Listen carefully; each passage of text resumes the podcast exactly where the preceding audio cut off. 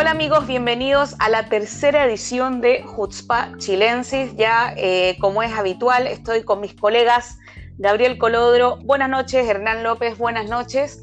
Eh, ¿Cómo están? Hoy día estamos en una nueva sesión, tenemos varios temas interesantes y una invitada estrella también que les va a encantar. Chiquillos, ¿cómo estuvo su fin de semana? Bueno, bueno, estamos comiendo pizza acá con mi hijo, terminamos el, el comiendo pizza. déjate una. Dejó una de esto, dejó una de esto. Vamos. Gabriel, yo, Gabriel, ¿cómo a ver, ¿cómo me trata la vida? ¿Cómo te trata la vida? Hace una hora casi mato a una persona, aparte de eso, todo bien. ah, ya. No, no, no, te tengo que ir a sacar, estoy ¿no? esperando que llegue, me estoy escondiendo detrás de unos arbustos. Ah, ya. Pero ah, todo bien. Bueno, pero está justamente estás tocando un tema que vamos a hablar ahora. Vamos a hablar eh, primero eh, de los resultados del plebiscito que fue eh, hace unos días atrás, con una aplastante mayoría del apruebo. 70 y cuántos exactos era, recuérdenme. 79. ¿70 y cuánto por ciento? 79% eh, ganó el apruebo, impresionante. Creo que el apruebo ganó afuera, en todos los países afuera de, Chile, ¿no? si no me equivoco, donde hubo voto en el exterior. Emiratos Árabes ganó el rechazo por un voto. Un voto, ok. Bueno, en Israel también eh, ganó, ganó el apruebo. Y eh, la verdad que fue una cosa impresionante. este resultado fue, o sea, se esperaba que gane el apruebo, pero no con un porcentaje tan alto creo yo que la gente está, está pidiendo un cambio, espero que esto se desarrolle bien y este proceso sea, sea lo mejor. Y, justamente quiero tomar eh, lo que dijo Gabriel, que casi se va en cana, que el tema del miedo, el tema de que las expectativas con respecto a los resultados de este plebiscito, y quiero que, conversemos un poco de, qué, de a qué le tiene miedo el chileno que votó rechazo, por ejemplo. ¿A qué, qué, qué piensa que es lo que va a pasar? con, este resultado, para dónde va el país. Eh, el tema se ha hablado mucho de, de, Chilezuela, de que nos vamos a convertir en Venezuela, se han hecho comparaciones, la gente eh, ha, demostrado, la gente que votó rechazo ha demostrado que, tiene mucho miedo. Y quiero que ustedes también me ayuden a mí a, a contarle a la gente que nos está escuchando ¿Qué significa esta comparación? ¿Por qué no es exactamente un punto de comparación relevante? ¿A dónde queremos ir? ¿A dónde debería ir Chile con esto? Y, porque creo que mucha, yo creo que para los dos lados también, yo creo que la gente que votó a prueba también tiene esa sensación de, bueno, y ahora dale, démosle, o sea, ¿qué va a pasar? Porque no sabemos qué es lo que va a pasar, sabemos cómo sigue el proyecto, pero no sabemos quiénes van a ser los constituyentes, eh, los temas, cómo se va a desarrollar. O sea, falta mucho para este proceso. Y creo que la, ¿cómo es Iba Daud? La, mm, eh, la, tírenme la palabra en castellano que se me olvidó, la incertidumbre, eh, es para todos, yo creo, ¿no? yo, yo creo que como mencionabas anteriormente, hay un, hay un tema de, miedo generalizado que, bueno, ha sido una estrategia política súper utilizada por distintos regímenes y distintas posiciones generalmente más extremistas. O sea, no es eh, eh, toda la campaña antimarxista de la dictadura, eh, el miedo previo al golpe a que nos vamos a convertir en Cuba y posteriormente la misma repetición del, durante el, plebiscito del 89.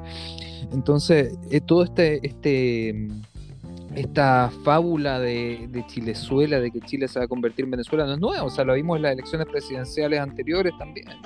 Que si no gana, si no gana Piñera, nos vamos a convertir en Venezuela. Incluso había, había un video muy chistoso de Frente Fracasados, no sé si se acuerdan de Frente Fracasados, que hacía videos muy, muy eh, virales, donde el tipo se vestía con una camis con este chaqueta con la bandera de Venezuela y, iba preguntando a la gente si ya nos habíamos convertido en Chilezuelo, todavía no, había que esperar los resultados.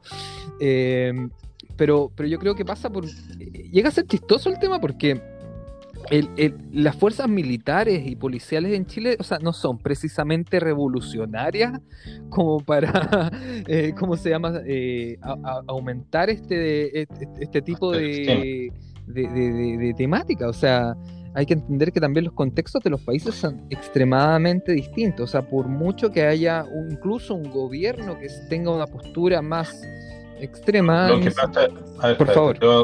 por, favor. Un segundo.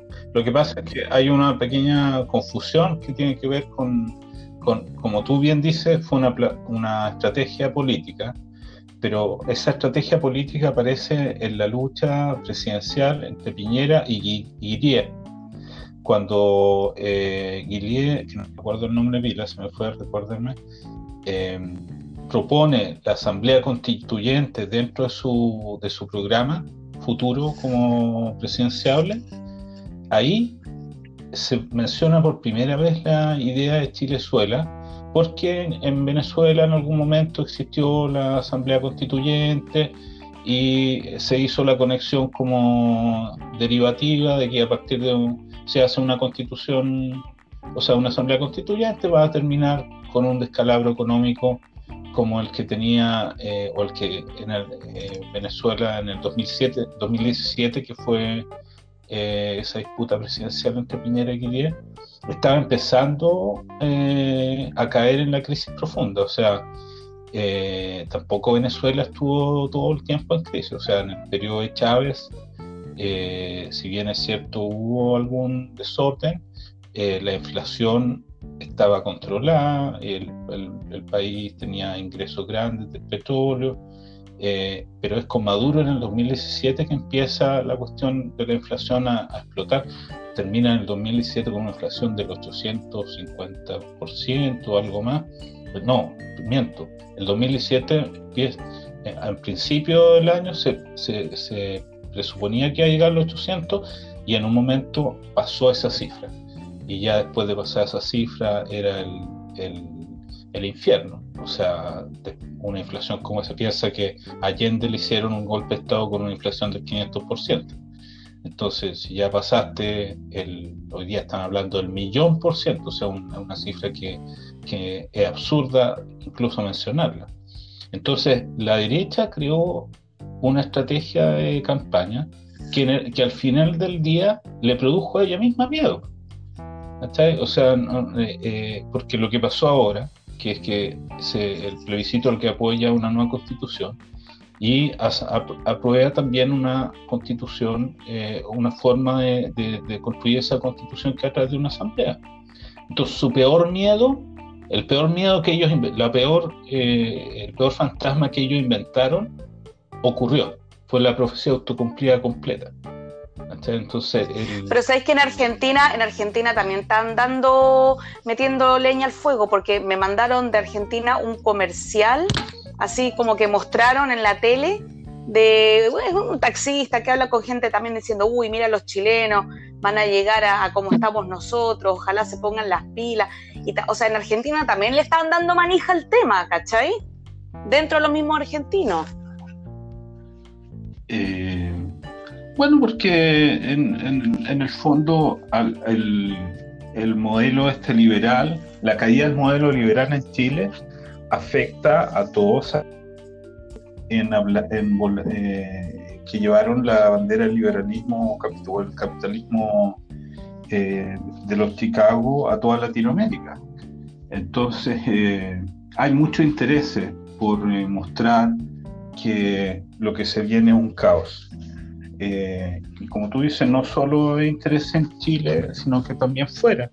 Pero la verdad, yo, en mi opinión muy personal, es que yo creo que eso simplemente no va a ocurrir. O sea, el, si uno recuerda el periodo Bachelet, que se hizo un proceso de discusiones, asambleas populares para llegar a, un modelo de constitución nueva, que se terminó, un proceso que duró casi dos años y que fue muy largo eh, y muy rico, y se terminó. y el texto que se generó no es radicalmente distinto al que existe hoy, sino que tiene cuatro o cinco puntos centrales, los derechos del agua, sindicalización, rol de la mujer y otras cuatro o cinco cosas que son distintos.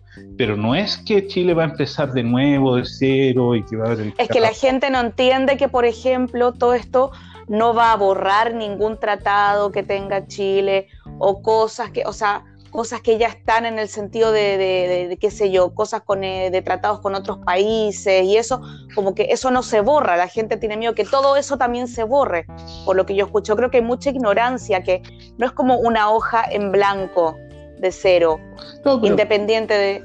mi sensación es que ellos mismos se inventaron un monstruo que, que, se terminaron creyendo. O sea, estamos hablando de la clase mejor educada del país, que obviamente basta que lea dos papers para darse cuenta que Chile no le va a pasar lo que está en toda esa propaganda negra.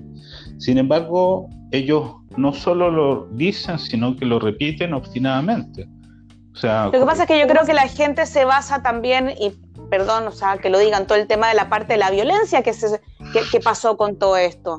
O sea, todo este año, todo, todo, toda, la toda la destrucción que hubo de material, la gente también se va a hacer. Es que, ¿sabes que yo, yo, creo, yo creo que hay, hay, hay varios temas aquí. Eh, uno es, por ejemplo, el tema que, no, que mencionaste, la hoja en blanco. Eh, también hay un tema que, es un tema que no se entiende perfectamente. O sea, ¿qué significa una hoja en blanco en lugar de que no haya una hoja en blanco? El hecho que no haya hoja en blanco quiere decir que, por ejemplo, si se va a redactar un nuevo artículo constitucional específico, si es que no se logra el quórum, con no hoja en blanco quedaría el mismo artículo constitucional de la Constitución del 80. En cambio, el hecho de que haya hoja en blanco significa que tiene que aprobarse un nuevo artículo y no va a quedar por ningún motivo el artículo preexistente sobre el, sobre el tema.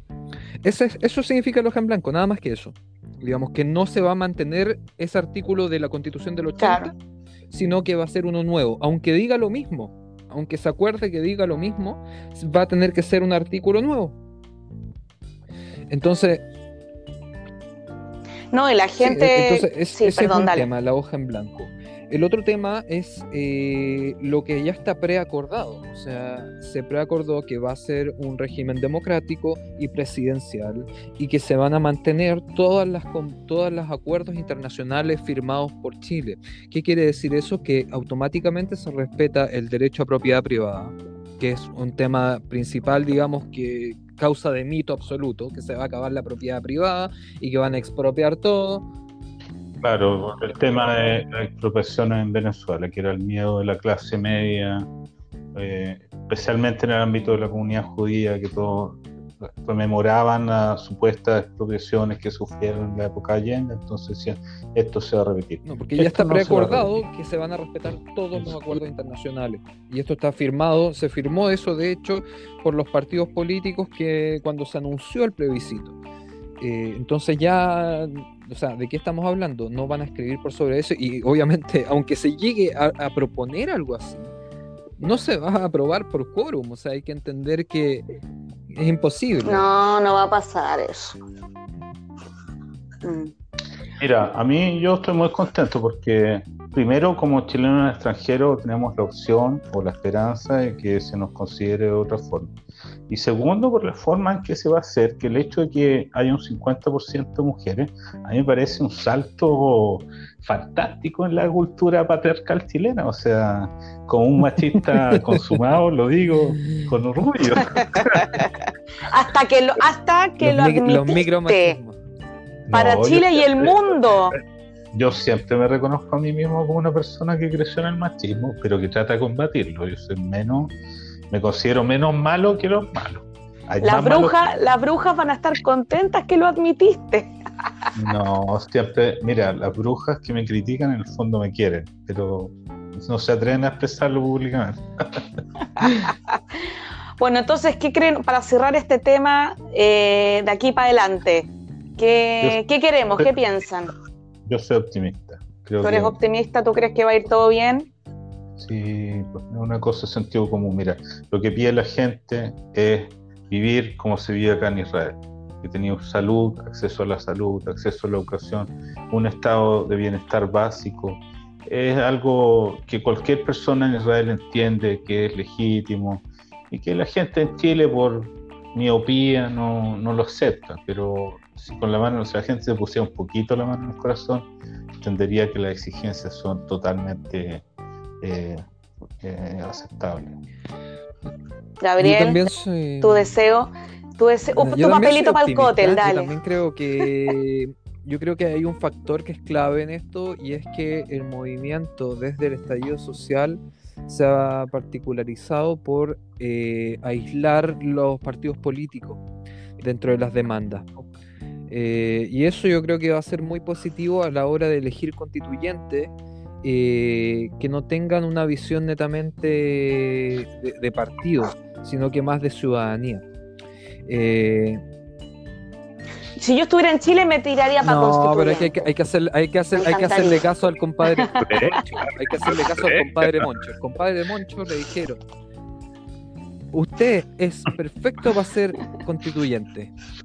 Y el compadre Moncho respondió, lo siento mi amigo, yo no tengo las competencias necesarias. Sí, pues que hay que representar a alguien. Sí, yo creo que todo el tema, lo que el corolario de todo este proceso de, movimientos sociales y de del plebiscito es que Chile necesita ser más democrático, más representativo, que la gente que esté ahí dirigiendo represente a alguien y que eso nazca Si lo dije de talla, si yo no represento no, si no se trata de eso, se trata de competencia. O sea, entre los tres yo creo que no. Espero, espero que ninguno de los constituyentes tenga menos competencia que los tres juntos. Mira, yo creo que nosotros tres vamos a tener un problema porque en algún momento vamos a tener que generar una organización internacional de los chilenos y ahí no sé qué va a pasar. Así que si van, capaz que... Capaz que, capaz que... ¿Qué, Necesitamos representantes, porque y esos representantes van a salir de las organizaciones sociales de chilenos en el extranjero, que no son muchas. Mm. Así que no, no se tiren al suelo tan rápido porque en el futuro.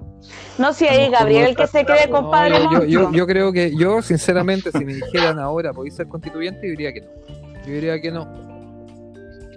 Pero si Chile te lo pide, Chile te lo pide, el pueblo te lo pide. El pueblo, el pueblo clama, Herzl, Herzl, constituyente. imagínense lo que sería eso, Dios mío. Artículo 44. claro, imagínense, imagínense lo que estoy pensando nomás. no, no, no. No, quiero saber. no quiero saber. El día del turro. No, el día del completo. El completo, claro, absolutamente. Claro. Realizar el día del completo ni real. Sí, una... A ver, ¿sabes que tendríamos que ser una completa cuando se acabe el corona? mira, yo los he invitado un montón de veces a que vengan para acá y no vienen nunca. no, yo fui, yo fui, yo fui. La verdad, sí. Hablador. Estoy dependiendo, sí. Hablador. Oye, eh, ya, pues cerramos este tema. Eh, ¿Vamos con el próximo? Sí. ¿O no? Dale, dale. ¿Sí? Cortito. Ya, Bueno, eh, cortito creo que es un tema que nos compete a todos y creo que es súper importante que por lo menos lo comentemos cortito. Eh, el atentado que hubo ahora, hace un par de días atrás, hace dos días atrás en Niza, en Francia, que un eh, terrorista islámico entró a, la iglesia Notre Dame y degolló a dos, dos personas, tres personas. Y no solamente eso específico, sino que hubo muchos atentados en seguidilla y creo que es un contexto general que está pasando en Europa con el islamismo extremo. ¿Cómo llegamos a eso? ¿Cómo puede ser que en algún momento Europa, por lo menos lo que yo veo, vio que su, que su gente, digamos que la sociedad estaba muy envejecida, querían eh, traer gente afuera, abrieron sus puertas, dejaron llegar, o sea, en políticas de, digamos, de liberalismo y de, igualdad y todo, dejaron entrar a muchísimos, muchísimos inmigrantes y, dejaron entrar también eh, terroristas. Entonces, ¿cómo puede ser que ahora están pagando el precio, eh, no solamente en Francia, digamos, hemos visto este tipo de atentados en varios lugares, pero especialmente en Francia? Eh, y, hoy, y yo creo que vi, me asustó y me angustió la, o sea, la, poca no cobertura, sino que como que, ah, ya, otro atentado en Francia, ya pucha que lata, seguimos con la vida. ¿Cómo puede ser?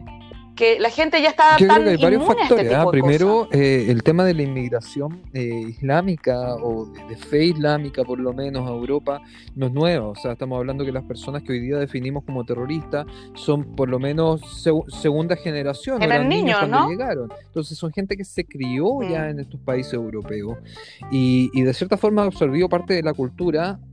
y lo que estamos viendo es que no completamente. Eh, por ejemplo, el tema de los atentados recientes ¿Qué, es lo que pasó? Un estudiante universitario en una clase, el profesor eh, mostró unas caricaturas de Mahoma, que cuál es la reacción del estudiante, lo decapita y sube una foto con la cabeza del profesor a Twitter, si no me equivoco.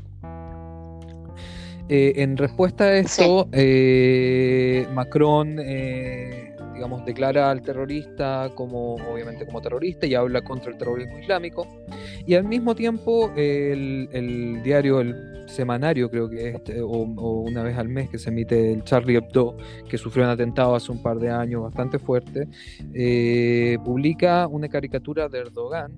Eh, digamos, haciendo referencia al profeta Mahoma, digamos, levantándole el vestido a una, a una mujer.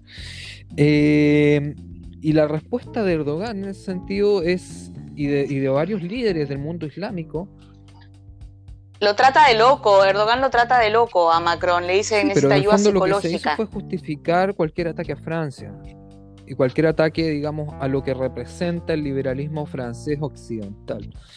Eh, y eso derivó, digamos, al nuevo atentado en Niza, donde se repite, digamos, la decapitación y digamos, se van repitiendo pero es tremendo, es tremendo porque es en un, o sea, en un lugar de culto, para empezar, que yo lo encuentro tremendo eso.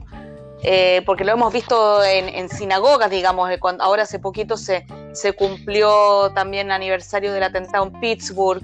Eh, entonces, pero esto es contra el cristianismo, o sea, pero, pero la gente, lo que me, me impactó a mí es que la gente dijo, ah, ya, otro atentado. No hubo, creo yo, como un impacto social tan grande, como que la gente se acostumbró ¿no? Lo que pasa es que yo no creo que se acostumbró. lo, que ocurre en, lo que ocurre en Europa es que la población eh, de origen, los inmigrantes en general, son muchísimos, son millones. Como Gabriel dice, ya van en segunda, hasta tercera generación. Y la mayoría está muy integrado. O sea, yo pasé vacaciones en Montpellier, donde había por lo menos tercio o 40% de la población eran musulmanes practicantes. Y era un país súper, era una zona súper civilizada, o sea, no había ningún problema con ellos. Y eran todos con, muy, muy religiosos y no había ningún problema. Ahora, el, como Macron define el asunto, es que el problema no es con el Islam ni es con los inmigrantes, sino con los radicales, que son en, en realidad unos muy pocos y los atentados que sufren eh, en Europa de este tipo, si bien es cierto, tienen connotaciones como muy dramáticas, como las que describieron ustedes, no son tantos numéricamente. Entonces, eh, yo, lo que hace el europeo, la cuenta que saca el europeo, es que dice, bueno, la gran mayoría, la abrumadora mayoría, son gente buena, y son muy poquitos, y son estos poquitos los que hay que eliminar. Y en ese sentido Macron es peligroso para ellos, para los extremistas y también para, para aquellos que los apoyan en el exterior como Turquía, porque mm. eh, significa eh, que es el primer paso para tomar medidas políticas o de otro tipo en el futuro hacia esos países que soportan a estos terroristas, porque estos terroristas obviamente no salen del aire, o sea, alguien tiene que apoyarlos. Claro. Con, entonces, estos, estos países que, son, que apoyan el terrorismo, como Turquía o como Irán, eh, eh, corren un riesgo de entrar en una situación política nueva con la declaración de Macron. Yo creo que eso es como lo más interesante de todo lo que ocurre, que Macron, después de haber pasado mucho tiempo dubitativo y de hecho como insistir en, la importancia de integrar a los, musulmanes. a partir del, de este atentado primero, eh, cambia, cambia su política y lo hace público.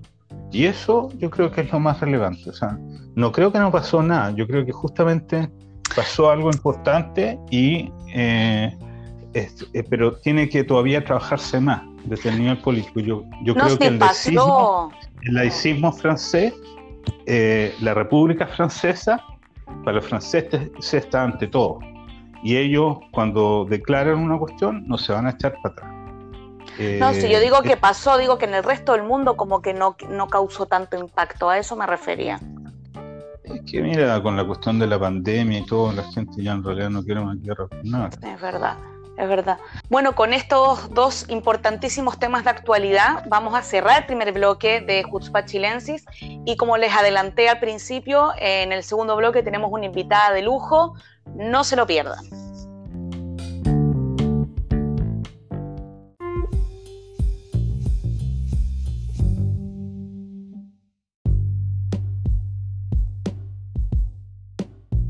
Muy bienvenidos amigos al segundo bloque de eh, nuestra sesión de hoy de Jutzpa Chilensis. Tenemos una invitada de lujo. Aquellos que están en el mundo de Twitter habrán escuchado hablar o habrán leído a la arroba gordameir, eh, alias eh, Cecil Denot. Ella viene de Argentina, ella es politóloga y está maestrando en relaciones internacionales. Una capa total, Cecil, yo te sigo. Eh, me parece que sabes muchísimo y te quiero agradecer que estés acá con nosotros. Eh, vamos a hablar hoy en las similitudes que vemos entre el antisemitismo en Chile y el antisemitismo que está pasando en Argentina también. Así vamos a poder conversar y entender qué es lo que pasa un poco por esa parte de Sudamérica. Eh, Gabriel, cuéntanos un poco el contexto chileno. Bueno, como hemos hablado ya en sesiones anteriores, eh, en Chile el, nivel de antisemitismo más eh, eh, explícito se demuestra a través del antisemitismo legislativo, digamos a través de mociones en el Congreso de Chile para boicotear Israel o para condenar Israel simplemente muchas veces sin una base y recurrentemente solamente Israel dentro de los conflictos internacionales. al mismo tiempo tenemos un antisemitismo constante de parte de medios de comunicación, en su mayoría iraní, eh, como es Hispan TV o Telesur, que tiene vínculos con Hezbollah, y eh, sus periodistas estrellas, ¿cierto? De los que hemos hablado bastantes veces, como Pablo Jofré o Nicolás Jadua en Arab TV. Em, y la verdad es que lo que vemos es que hay, hay ciertas similitudes con lo que pasa en Argentina desde ese marco, más que desde el marco legislativo. Y es por eso que es interesante hablar esto con Cecil hoy día, porque tenemos la oportunidad de comparar un poco qué es lo que pasa allá, qué es lo que pasa en Chile y cómo se han manifestado, cómo se van creciendo cierto, estos grupos pro-iraníes a través de la prensa, generando muchas veces o fake news directamente o un, eh, una instigación directa hacia Israel. Cecil, cuéntanos un poco cómo es el tema en Argentina, se parece a Chile, qué pasa con la comunidad judía ahí. Te escuchamos. Bueno, primeramente, gracias por invitarme. Creo que la situación en Argentina es bastante diferente a la chilena. Primeramente porque no tenemos una comunidad palestina tan numerosa como la que tiene Chile. La comunidad árabe en Argentina, si bien también como la chilena es mayormente cristiana, eh, no, no, no, está, no, está institucionalizada de la manera en que está la judía, por ejemplo, y no, tiene una organización o una, o, digamos, no, realiza un antisionismo organizado, para decirlo de alguna manera. Hay algunas figuras de la comunidad árabe argentina que, que han eh, realizado declaraciones antisemitas, pero no es que, que hay un lobby, digamos, fuerte para promover el antisionismo en el país. Eh, en ese sentido, acá, eh, por ejemplo, el BDS es algo que es marginal, o sea, por eso digo que es muy distinto a lo que es en Chile, que, que es el país donde más avanzado está en América Latina. Acá en, eh, el BDS prácticamente no existe. Sin ir más lejos, ustedes recordarán el episodio que fue de, cuando Argentina iba a jugar un amistoso con Israel en, en Jerusalén. la campaña para que Argentina no juegue no salió de Argentina, o sea, la organizó el BDS eh, a nivel internacional y si bien algunas organizaciones en Argentina lo replicaron, eh, sobre todo la izquierda, no eran eh, organizaciones, digamos, de la comunidad árabe, ni eran organizaciones necesariamente antisionistas o muy numerosas. Acá se hizo una, una, manifestación, por ejemplo, en contra de que la Argentina vaya a jugar a Israel y eran 20 personas. Eh, por ejemplo, cuando acá nos visitó en el 2017 el primer ministro Netanyahu, también convocaron a una marcha para ir a la embajada israelí.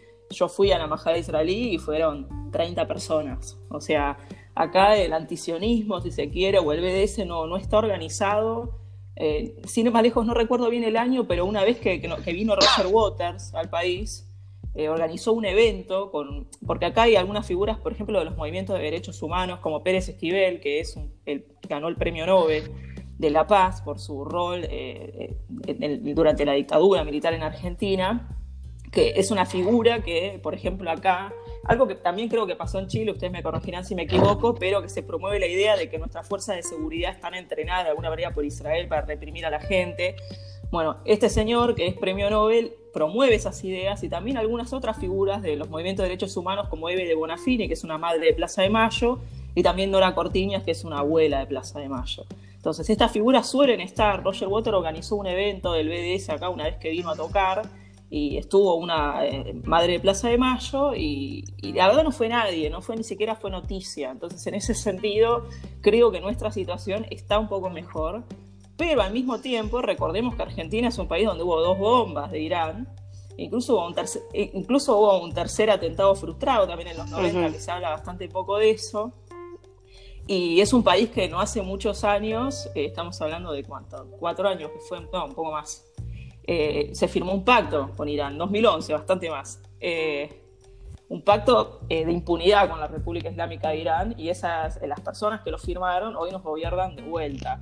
Dicho esto, no creo que, estemos, o sea, recordemos que el presidente Alberto Fernández, el primer viaje internacional que hizo fue a Israel, tuvo palabras muy amistosas para con el país.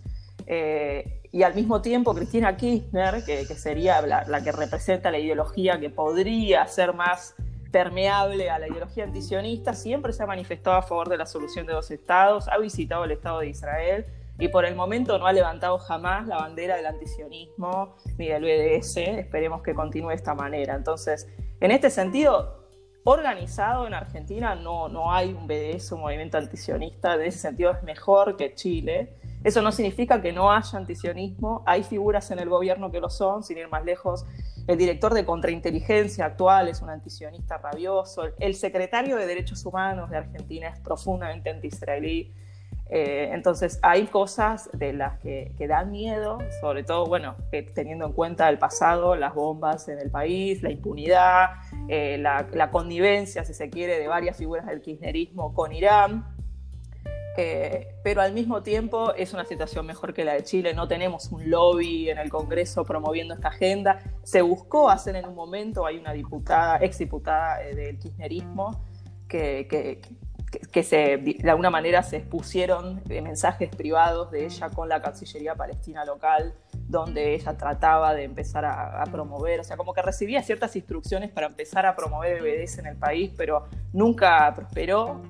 Entonces, en ese sentido, organizado no está, lo que no significa que no exista, y sí creo que también está en Chile, que acá prima a veces un poco más el antisemitismo más, más burdo, el del plan Andinia, el de pensar que los judíos tienen plata, que tienen doble lealtad. Eh, acá se piensa que... Y eso, y eso se manifiesta, eso, perdón que te interrumpa, pero eso que estás diciendo, eso se manifiesta en la gente, digamos, en el común de la gente, en los medios de comunicación, eh, sale algún político hablando del, plan Andinia o de, lo que sea, digamos, o de la conspiración judía, porque en Chile también lo hemos visto, o sea, Jadwe en algún momento, el, alcalde eh, comunista Jadwe, de origen palestino, salió diciendo hace algún tiempo que eh, los judíos controlaban los medios de comunicación y toda una sarta de cosas que son plenamente antisemitas. ¿Ustedes lo ven así? O sea, sí hubo un periodista que hace poco perdió su programa, que tenía uno en el prime time de, un canal de televisión porque, porque realmente promovía el plan Andinia en su programa y era un programa bastante visto, es un, un nacionalista local. Eh, digamos que todo ese discurso está muy asociado al nacionalismo argentino, a la derecha, al discurso de, malvinista, se le dice acá, ¿no? Eso de Malvina volveremos, todo ese tipo de cosas, es lo que más está asociado con el antisemitismo en la derecha. Después, obviamente, está el antisionismo que está mucho más ligado a la izquierda. Pero también, por ejemplo, tenemos el caso de Biondini, que por ahí lo conocen, Alejandro Biondini, que fue candidato a presidente, sin más lejos, en las últimas elecciones, que es un nazi abiertamente reivindicado Adolf Hitler y compite normalmente en las elecciones y, él ha tomado, que esto por ahí no sé, eh, puede ser novedoso, por lo menos acá en Argentina, ha tomado el discurso Palestina también. O sea, antes, eh, digamos, la derecha acá es el, el antisemitismo asociado al, antisemitismo clásico, al nazismo. No tomaba la causa palestina y ahora, digamos, Biondini y otras figuras de la derecha están tomando la causa palestina como, eh, como si se hubieran dado cuenta que usando eso pueden ser antisemitas sin problema, sin pagar costo político, porque es más fácil decir, bueno, eh, yo en realidad estoy defendiendo a los palestinos que decir directamente los judíos vienen por la Patagonia, digamos. Entonces, eh, es como que están tomando este discurso también en la derecha para poder decir cualquier cosa. Pero diría que en el mainstream de, la política, figuras políticas de relevancia hay, como mencionaba el secretario de Derechos Humanos, pero no, no podría decir que hay peligro de que, por ejemplo, eh, la mayoría de las... Eh, la, Argentina adoptó la definición de la ira, por ejemplo, del, de, antisemitismo, que adopta el antisionismo como una forma de antisemitismo, fue ratificado por un montón de provincias. Eh, entonces, creo que la situación es diferente. No significa que no haya, pero diría que a comparación de Chile estamos mucho más tranquilos. Están apareciendo algunas cosas como eh, algunos seminarios eh, islámicos en, algunas universidades públicas o algunas figuras que, están cobrando popularidad, que tienen simpatía por Irán y que de alguna manera intentan lavar de la cara y tratar de vender, porque acá es difícil hablar a favor de Irán, sobre todo por, los atentados terroristas. Sin embargo, eh, a partir del pacto que se firmó con Irán, a partir de, algunas figuras que empiezan a aparecer que, le lavan la cara, como presentándolo con que en realidad se habla mal de Irán porque es enemigo de Estados Unidos y el imperio, bla, bla, bla, eso está empezando a aparecer como algo más normal. Pero, pero yo, a, raíz de hablar con, vos, con Gabriel, veo lo que pasa en Chile y digo, no, no, acá realmente la tenemos bastante barata.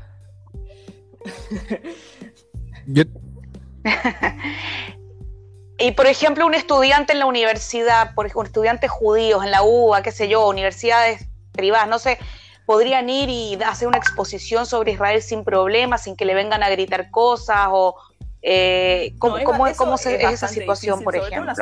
por ejemplo, en las universidades sociales eh, y la verdad vas a recibir hostilidad.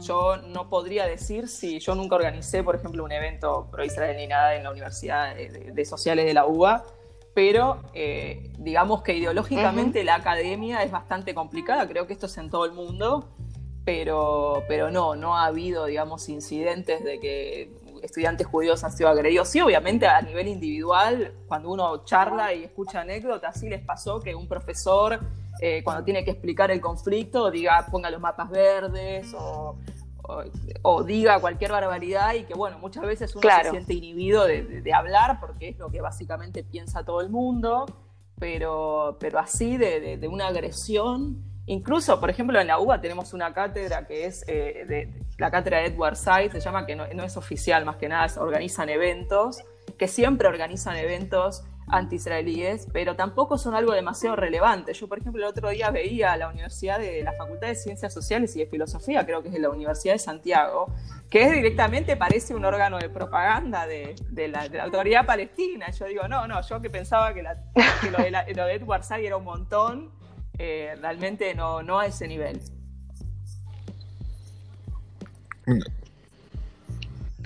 Sí, mira, eh, cuando hablábamos antes sobre el tema y después de escuchar a Cecil, como se, se, me, se me, aparece más claro un, dilema respecto a esta comparación entre Chile y, Argentina, que evidentemente son más, al parecer, las diferencias que las similitudes.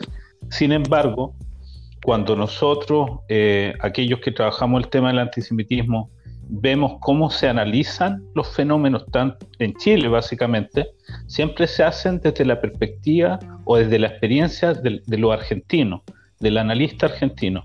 El trauma de los atentados eh, de la AMI y de la embajada en el mundo latinoamericano en general, eh, como que marca la pauta de cómo tú vas eh, viendo el origen, las causas y el desarrollo del antisemitismo en los lugares. Y los analistas que son hoy día, o en los últimos 10 años por lo menos, que han ejercido más influencia en Chile para, para eh, conceptualizar el tema del antisemitismo, son prácticamente todos argentinos. Entonces hay, un, entre comillas, una argentinización del antisemitismo chileno, hay una tendencia a ver cosas o, o evaluarlas desde una proporción que no necesariamente tienen en relación con la realidad. Me explico. Eh, por ejemplo, el tema de los grupos eh, terroristas, de la presencia de Hezbollah, de la presencia de operadores eh, iraníes, de la presencia de otros movimientos eh, de, terrorismo arabista, en Chile es algo, entre comillas, relativamente nuevo. O sea, las unidades o los grupos, la presencia de algunos agentes es algo que estará pasando los últimos cinco años y una medida menor. No hay de hecho, la embajada de Irán no se abrió hace tanto, la embajada de Siria no, no funcionan de la misma forma que funcionó en la Argentina desde los años 90 en adelante. Sin embargo, los analistas siempre tienden a explicar esto, el tema del, antisemitismo, desde, desde la influencia o la, o la predominancia de estos grupos dentro del mundo palestino o del mundo de la izquierda o, de sus vínculos con el mundo de la izquierda.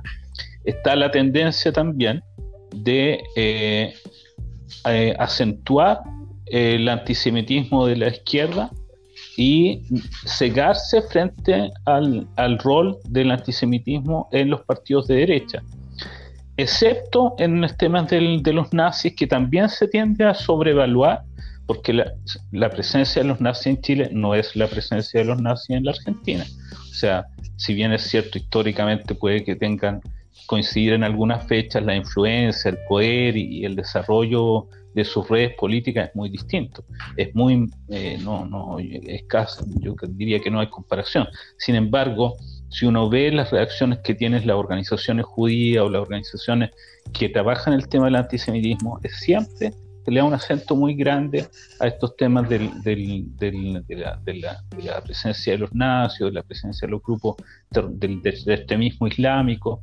Entonces, para mí, eh, digamos, la, la similitud tiene que ver con este dilema de que se ve el Chile desde los ojos de la analítica argentina o desde la experiencia, desde el trauma argentino, por decirlo de alguna manera. Eh, yo, quiero complementar un poco lo que decía Hernán, porque a diferencia, como decía bien eh, al principio Cecil, eh, la, comunidad palestina más grande del mundo fuera de Medio Oriente está en Chile. Y eso no solamente habla de la cantidad de gente en cuanto a objetivos comunes, sino que de organización común. hace no tanto, hoy día mismo he escuchado una charla eh, de un, eh, uno de los profesores universitarios de ciencias sociales, si no me equivoco, eh, Ricardo Marzuca, de, miembro también de la, del directorio de la Federación Palestina, donde explicaba que desde, desde los años 50 empiezan a existir en Chile organizaciones palestinas eh, con el objetivo, digamos, puestos en Medio Oriente. Y desde Chile, digamos, ellos empezaron uno a financiar campañas, a enviar gente, incluso a apoyar la lucha militar palestina, así lo decía él. Eh, y eso fue, digamos, progresando hasta, hasta incluso antes del, nacimiento de la OLP. Una vez que nace la OLP, ya el año 67, o sea, cinco años después de que nace la OLP acá en Medio Oriente, en Chile ya existía OLP Chile. Sí, pero Marzuca es súper exagerado. Pues Marzuca dice que prácticamente todo el, toda la humanidad nació en la península arábica y todos somos todos palestinos, ¿me entendí? Desde los alemanes hasta los chilenos. Es como una, una exageración casi poética de que él tiene la influencia de los palestinos en el mundo y en Chile. Yo no tomaría a Marzuca como un, referente. No, pero en cuanto, en cuanto a la presencia de organizaciones, eh, o sea, son cosas que existieron, ¿me entiendes? O sea, organizaciones que se crearon con objetivos puestos en Medio Oriente desde Chile. Sí, pero muy, muy, muy eh, marginal. Pues. Imagínate Chile en la época de la dictadura, los palestinos aparecieron cuando de alguna manera eh, a través de, la, de, las sus redes internacionales, cuando la OLP apoyaba a las, a las organizaciones antidictatoriales, ahí indirectamente los palestinos en Chile tomaron cierta, cierto rol porque eran como que ya somos palestinos, pero ¿cuántos palestinos realmente participaron de organizaciones de lucha de liberación en otros países? O sea, no hay ningún guerrillero internacionalista chileno-palestino en ningún lado, o sea, esa cuestión no existió nunca. O sea, Daniel Jadwe se puede darle choro, que él fue dirigente de la OLP 10 años, pero en realidad la OLP en esos años qué es lo que hizo en términos de operativo. O sea, si tú lo comparáis con, con las organizaciones en Argentina, o sea, estás hablando de otras cosas, de otro nivel, otra intensidad. Sí, es cierto, pero yo creo que igual hay, eh. una, hay una, diferencia, digamos, en cuanto a la a la composición de las organizaciones, porque no es que en Argentina no existan, simplemente que no tienen la fuerza suficiente. O sea, por lo que yo he investigado, por ejemplo, en Argentina como el evento pro-palestino, anti-israelí, slash, eh, más prominente es la cumbre de Claxo. Bueno, fue la, pero la, cumbre de Claxo, si no me equivoco, cuando fue una, una cumbre muy grande, no me acuerdo bien qué año, creo que en 2018, que, que iba a venir a Tamimi a hablar. Exactamente. Y, al final no vino, puso un video. Yo en ese momento es como que estábamos todos medio como en alarma, porque en, esa cumbre de Claxo iba a participar Cristina Fernández. Y, la duda acá era si Cristina Fernández iba, por ejemplo, a, finalmente tomar esa bandera. O sea, supone, para un ejemplo, nuestro amigo era que se saque una foto. Si venía Getamí, se saque una foto con ella y eso fuera, digamos, en el momento en que Cristina Fernández Kirchner levanta, levante la bandera eh, pro-Palestina, eso significa un problema enorme, porque es un montón de jóvenes que la siguen, y eso sería instalar el tema en agenda cuando en Argentina no está en agenda, porque esa es la realidad. No está el conflicto árabe-israelí en agenda, salvo que pase eh, algo puntual como fue la discusión por el partido, pero aún así la mayoría de la gente, digamos, que opinaba en contra de que Argentina juegue, era porque tenían miedo de que mataran a Messi, por ejemplo, porque lo habían amenazado.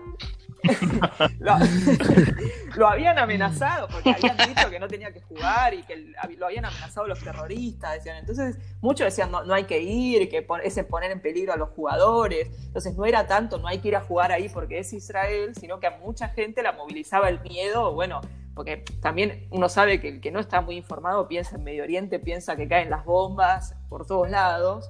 Entonces había mucha gente que tenía miedo por ese lado, pero no, no es un tema que esté súper en agenda y para nosotros lo mejor es que no lo esté. Entonces, eh, el miedo en esa cumbre de Claxo era, bueno, si finalmente lo, lo, haría o no lo haría. La realidad es que no pasó, también no vino, al final mandaban un videíto eh, no fue ni siquiera un tema que, se habló demasiado, no estuvo en agenda, no lo levantaron los medios realmente, porque lo principal fue que habló Dilma Rousseff, habló Cristina, y eso es lo que estuvo en agenda, y la realidad es que por el momento no ha pasado, ni, este, ni por el momento este gobierno eh, ha tomado esa bandera tampoco. Parecería más bien lo contrario, porque la relación de Alberto Fernández con Netanyahu es muy cordial. Hace poco Netanyahu lo llamó para ofrecer la ayuda por el coronavirus y, él incluso dio una entrevista eh, no me acuerdo ahora el medio, se me fue la palabra, pero dio una entrevista a un medio judío y, dijo que, el sionismo, el antisemitismo, o sea, eh, no, no, no, pareciera ser algo que, va a bajar por lo menos y por el momento mejor, porque no está en agenda. Entonces yo lo veo diferente. Cuando yo me puse, por ejemplo, a escribir hace no mucho una nota sobre el plan Andinia y, me puse a investigar lo que era el caso chileno, me encontraba con senadores, o sea, senadores muy, muy importantes, eh, hablando, hablando, hablando del plan Sí, obvio, lo que tú dijiste. Eh, lo que tú dijiste de, que acusaban a la, gente de, seguridad, de, estar entrenados, que no sé qué, que hay Hayalim, que no sé qué cosa, lo dijo en Chile también el senador Tuma, que los niños, los chicos que van de viaje de estudios del colegio, que vienen a Israel, que pasan cinco días en la Gatná, así como haciendo como si estuvieran en el ejército, es porque los estaban entrenando para volver a Chile. Y los sacaron en los medios, y hubo todo un revuelo de eso que esto sí ha habido ataques, esto eh, realmente eh, pasó en Argentina que ha habido ataques violentos contra, contra turistas israelíes en el sur, porque, porque está esta idea ¿no? que, vienen a, cartografiar.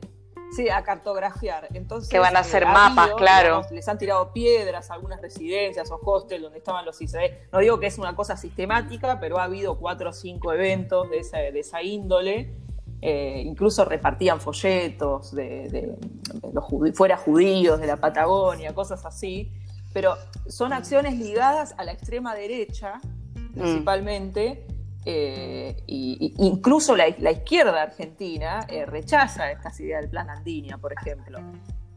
Pero, pero sí hay, por ejemplo, para mencionar un caso bastante curioso, un, grupo peronista, o sea, porque por ahí desde afuera uno ve el peronismo y piensa que, que es de izquierda, no sé, pero es como que el peronismo es difícil de entender porque puede ser todo al mismo tiempo. Eh, a veces va para más para un lado, más para otro, digamos, es como todo populismo, es bastante pragmático y se va adaptando. Entonces, en el seno del peronismo encontramos ultraizquierda, ultraderecha, nacionalismo, eh, de todo. Y hay un grupo que se llama La Batalla Cultural, que tiene bastantes seguidores en Facebook, que es, por ejemplo, ha levantado la bandera del Plan Andinia. Y eh, cuando vino Netanyahu decía ¿no? que venían también a consolidar este plan que, que, es bastante curioso, ¿no? Que parece que hace 60 años que están haciendo el plan y no, no, lo terminan nunca, no sé, están, Son muy ineficientes los israelíes para hacer el plan Andinia. Porque siempre los judíos parece que son súper poderosos, súper inteligentes, brillantes y, vienen por todo, pero al final nunca les sale nada bien. Es lo que yo siempre digo, porque ellos te dicen que, que se enfrentan a, niños con piedras, ¿no?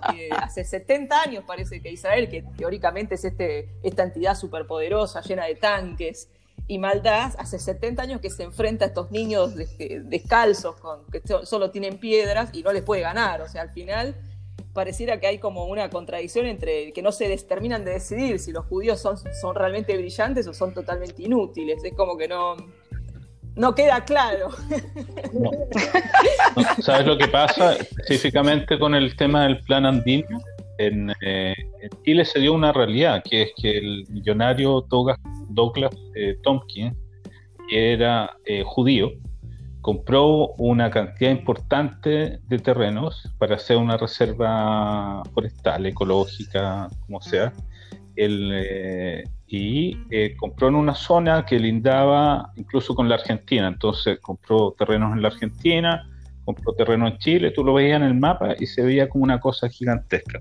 Ahora, eso no tenía obviamente nada que ver con Israel, ni con el judaísmo, ni nada, era una cosa de él, que él quería gastar sus millones en hacer esa reserva, que al final, después de su muerte, él la dona al Estado de, Chile y se convierte en la reserva o en la donación más grande de la historia de, la, de no solo de Chile, sino me parece que es de toda la humanidad, una donación de un privado a un Estado. Sin embargo, eso nutrió mucho la fábula antisemita de que eh, los judíos estaban haciendo dueños de las... porque efectivamente alguien había comprado una cantidad gigantesca de terreno. Ahora, nadie se preocupó de hacer el desmentido, e incluso después de que murió Tompkins, eh, nadie se preocupó de resaltar el hecho de que fue una donación gigantesca de que efectivamente había un judío, pero que ese fue la persona que más ha donado de forma privada al Estado de Chile, que más generoso ha sido, o sea, nadie hizo la contrapropaganda. Entonces ahí... Incluso si mal no recuerdo, cuando hubo un incendio también en Torres del Paine, ¿es? como se pronuncia, bueno, que había sido un turista israelí, entonces eso lo tomaron como que, como que era uno de los que estaba cartografiando. Eso fue Claro, eso fue tremendo, porque aparte nunca se aclaró qué es lo que había pasado. Unos decían que eh, quemaron papel higiénico. No, dijeron que habían quemado papel higiénico. Hubo, un juicio, ¿Ah? el tipo salió sancionado. El, sí, salió sancionado, pero en un principio no estaba claro qué era lo que había pasado, cómo empezó el incendio. Después lo juzgaron y todo. Los amigos lo vendieron al tiro. Llegó la policía, los detuvieron, dijeron al tiro. Este fue se aclaró inmediatamente. Lo que pasa es que lo que no se aclaró es que no obviamente no es una cosa del Estado de Israel, es una cosa, una responsabilidad de un joven en particular, que después incluso la Karen Cayeme se comprometió a hacer reforestación a través de él. Parte de su castigo legal fue organizar fondos para reforestar y qué sé yo. No se contextualizó el asunto, porque eh, eh, ese año, por ejemplo, yo me acuerdo de las cifras, ese año visitaron el sur de Chile 6.637 eh, israelíes, y claro, o sea, tomáis uno de los 6.637 para eh, estigmatizar a todo el mundo. Eso en sí mismo es antisemitismo, pero eso nunca se explicó ni, ni, se, mm. ni, se llevó al no se hizo el trabajo como debería hacerse, a mi juicio. No, no solo a la embajada, sino también a todos aquellos que participaron del asunto. Como que vimos y dijimos, pero ¿cómo lo dicen? Pero tampoco hicimos demasiado para contextualizarlo. Entonces, ese es como la, el alimento del antisemitismo chileno, porque mezclan datos que son reales con datos que son ficticios y con la leyenda negra de aquí y allá. Además que hay que decir que en Chile hay, un hay varias como betas de antisemitismo que son muy antiguas.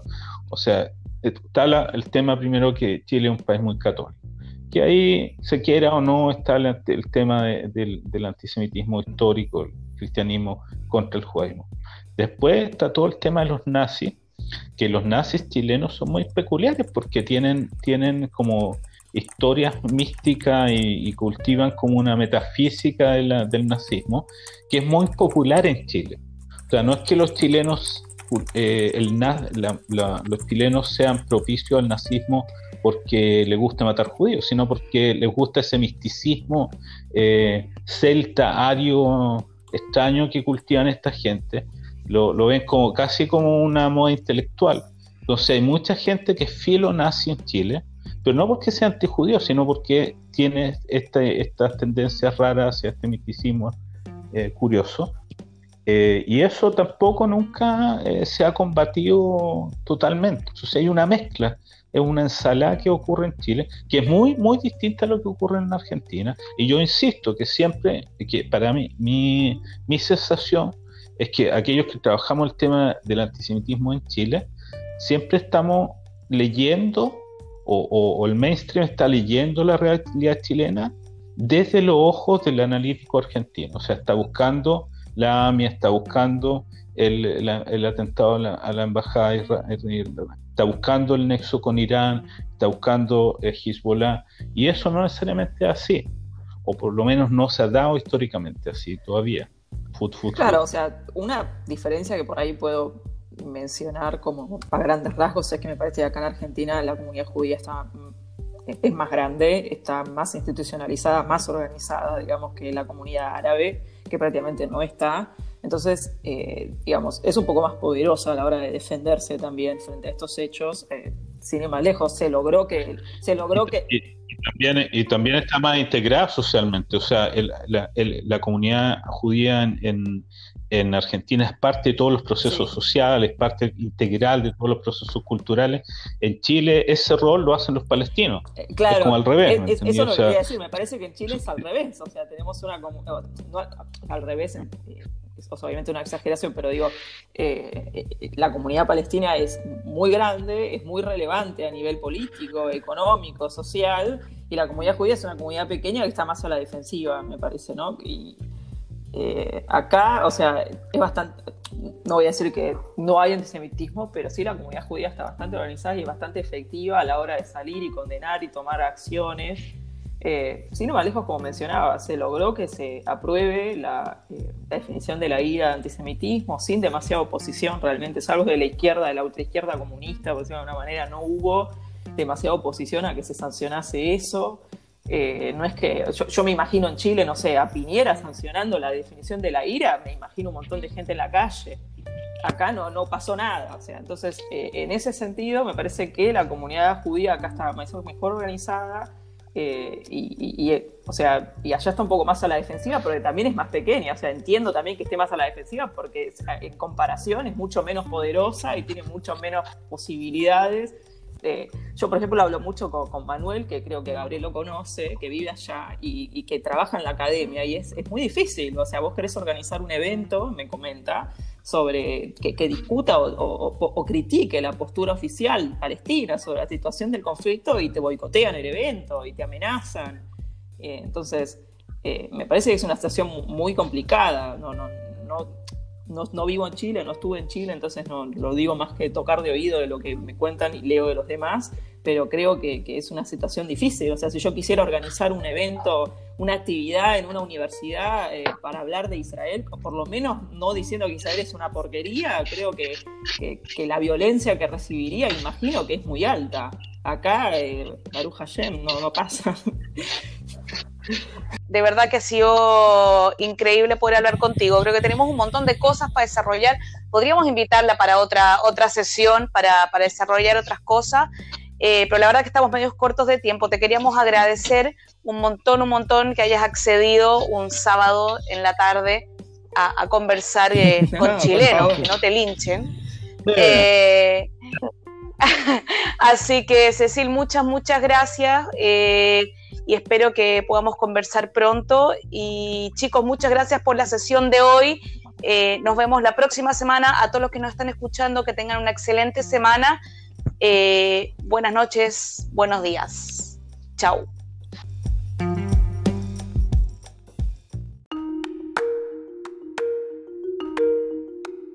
Las declaraciones emitidas son responsabilidad exclusiva de quienes las emiten y no representan el pensamiento de ninguna organización o gobierno.